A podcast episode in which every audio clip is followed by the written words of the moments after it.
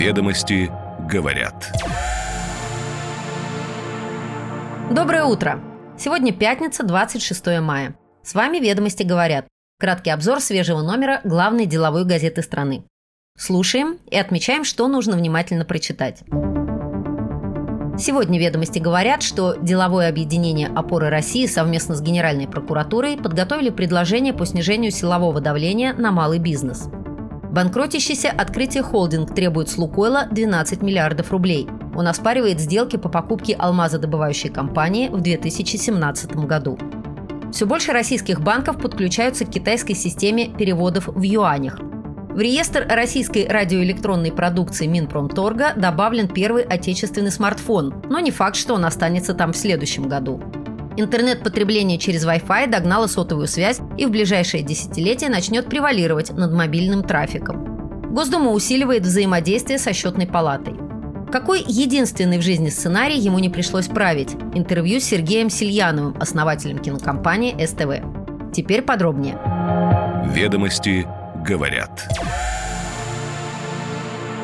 Деловое объединение «Опоры России» совместно с Генеральной прокуратурой подготовили предложение по снижению силового давления на малый бизнес. Они хотят повысить пороги критичного ущерба для привлечения к уголовной ответственности и повысить значимость материалов ФАС в делах по ограничению конкуренции. Документ с предложениями для Министерства юстиции есть у ведомостей. Опора России начала готовить эти предложения после послания президента России Федеральному собранию, где этой теме отводилось важное значение. Опора России и Генпрокуратура предлагают изменить систему по пяти пунктам. Во-первых, изменить порядок возбуждения уголовных дел по делам об ограничении конкуренции. Сейчас основанием для этого служит заявление о преступлении, явка с повинной, сообщение из иных источников или постановление прокурора. Опора России предлагает сделать обязательным условием для возбуждения дела наличие претензий со стороны антимонопольных органов. Для этого ФАС должна будет направить соответствующие материалы в правоохранительные органы. Сейчас такой порядок действует в отношении налоговых преступлений, дела по которым открываются только на основании документов, направленных в ФНС. Во-вторых, предлагается повысить размер крупного и особо крупного ущерба в экономических статьях, Например, за мошенничество, сопряженное с преднамеренным неисполнением договорных обязательств в сфере предпринимательской деятельности, порог можно поднять с 10 тысяч рублей до 1 миллиона рублей, считает опора России. Генпрокуратура это поддерживает. В-третьих, бизнес просит создать дополнительные гарантии охраны прав лиц, привлекаемых к ответственности за тяжкие и особо тяжкие преступления, в том числе в сфере предпринимательской деятельности. Речь идет о достаточности доказательств, подтверждающих наличие событий преступления, его последствия, причастность конкретного лица к его совершению и его внутреннего отношения к содеянному. Также «Опора России» предлагает наделить прокурора обязанностью согласовывать постановление о привлечении предпринимателя в качестве обвиняемого. Генпрокуратура считает, что появление такого полномочия защитит любого гражданина от незаконного уголовного преследования, включая избрание в отношении него меры пресечения. В-четвертых, опоры России при поддержке Генпрокуратуры просят исключить возможность продления свыше 12 месяцев меры пресечения в виде содержания под стражей для обвиняемых по экономическим статьям. Наконец, бизнес просит смягчить законопроект о введении ответственности по преступлениям, связанным со сбытом подложных счетов фактур и налоговых деклараций для незаконного получения налоговых вычетов. Ранее инициативы на эту же тему подготовил Российский союз промышленников и предпринимателей. Там предложили декриминализовать 10 экономических статей в УК, а также повысить пороги крупного и особо крупного размера ущерба. Банкротящийся открытие холдинг требует с Лукойла 12 миллиардов рублей. Он оспаривает сделки по покупке алмазодобывающей компании в 2017 году. Открытие холдинг подал к Лукойлу иск в арбитражный суд Москвы.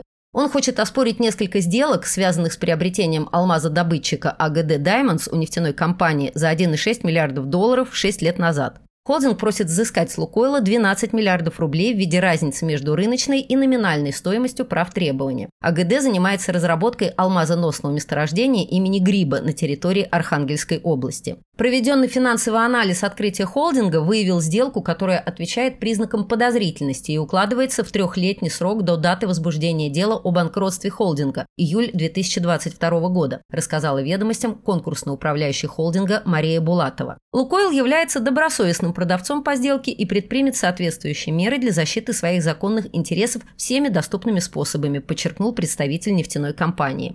Отметим, что еще в 2020 году ФАС пыталась через суд аннулировать сделку между холдингом и нефтяной компанией. Антимонопольное ведомство обращало внимание, что холдинг скрыл факт наличия у трех своих акционеров иностранного гражданства. ФАС также сообщила, что покупка вызвала подозрения у Центрального банка при санации банка ФК «Открытие». Сумма более чем в два раза превышала стоимость предприятия. В июле 2022 года суд прекратил производство по иску ФАС. Дело закончилось мировым соглашением.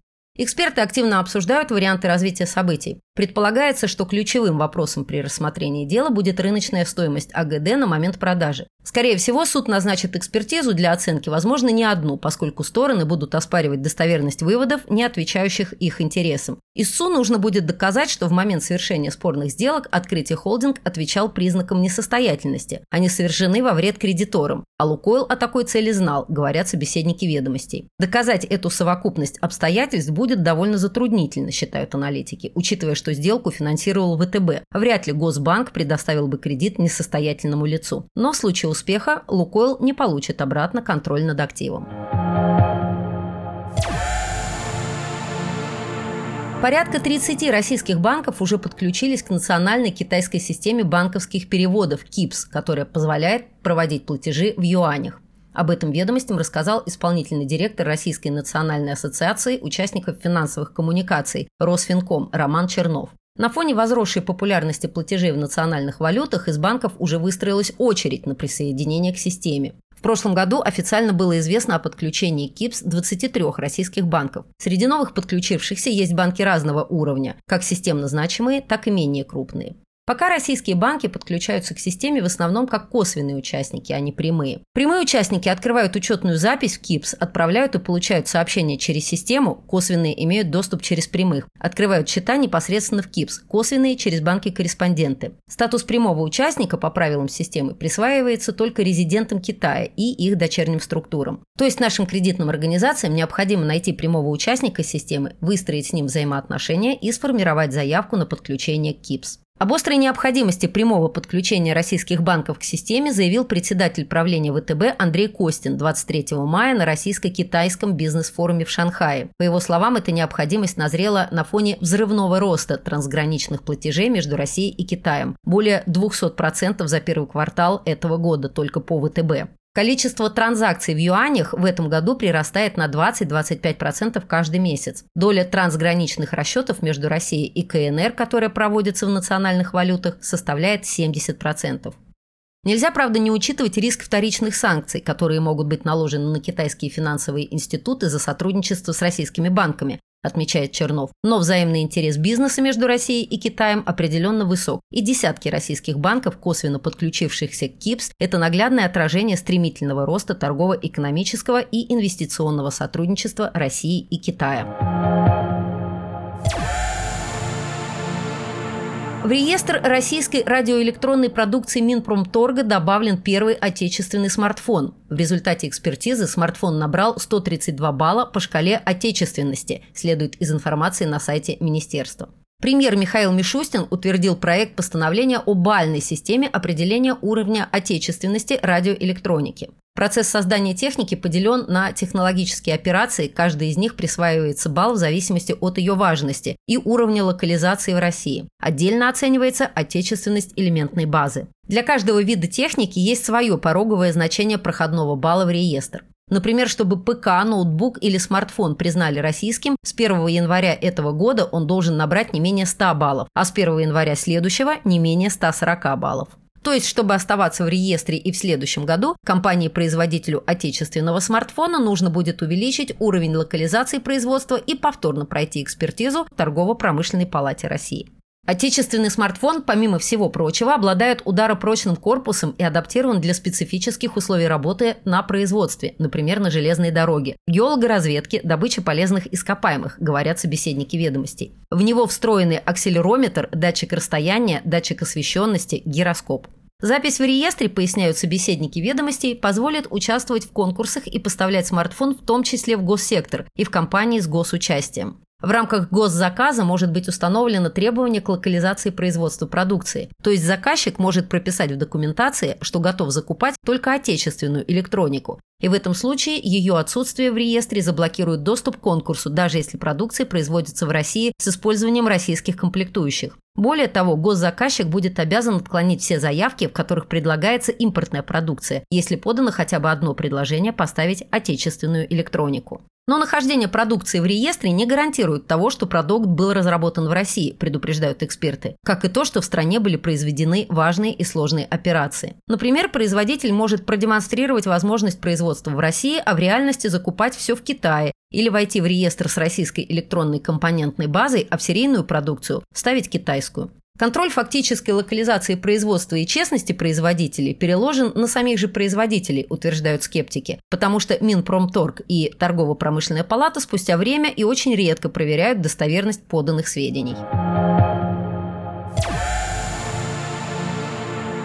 Интернет-потребление через Wi-Fi догнало сотовую связь и в ближайшие десятилетия начнет превалировать над мобильным трафиком. Доля мобильного трафика снижается из-за роста тарифов, низкой скорости передачи данных и развития интернета вещей. На подключение к сети Wi-Fi к 2035 году будет приходиться до 70% трафика. Такой прогноз приводится в проекте «Стратегия развития отрасли связи в России на 2024-2035 годы». Ведомости ознакомились с документом. Wi-Fi начал набирать обороты из-за удорожания тарифов на мобильную связь, расширения покрытия Wi-Fi сетей в общественных местах, на транспорте, на предприятиях сферы услуг и в госорганизациях. Отсутствие отечественного телеком-оборудования и ресурсов радиочастотного спектра способны привести к ухудшению качества услуг мобильной связи на горизонте до 2030 года, опасаются авторы стратегии. Мобильный интернет в России на 60-70% медленнее, чем, к примеру, в США, Китае, Австралии и Канаде. Россияне потребляют все больше трафика, но развитие сетей мобильной связи за этим спросом не поспевает. Решением проблемы могло бы стать строительство современной сети 5G, но одним из препятствий является нехватка доступных частот для операторов, указывают аналитики. Кроме того, процесс тормозит отсутствие нового оборудования.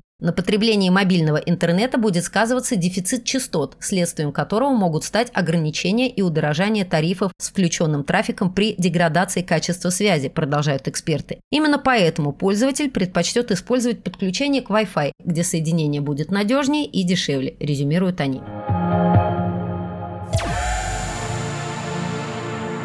Госдума усиливает взаимодействие со счетной палатой и уточняет порядок подготовки правительственных часов, мероприятий, во время которых члены правительства и руководители ведомств выступают перед депутатами. В дорожной карте ведомости с ней ознакомились семь основных направлений работы. Например, будут совершенствоваться формат, состав, порядок рассмотрения в Госдуме ежегодного отчета счетной палаты.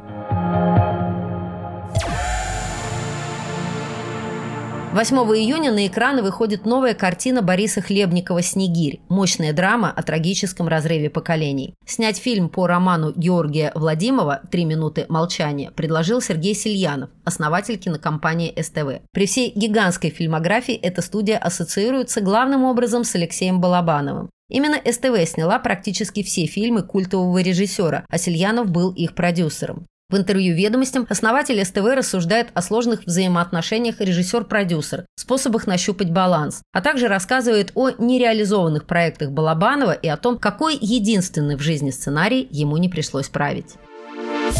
«Ведомости говорят».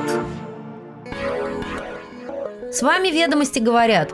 Продуктивной вам пятницы и ярких выходных. Встречаемся здесь же в понедельник. Хорошего дня!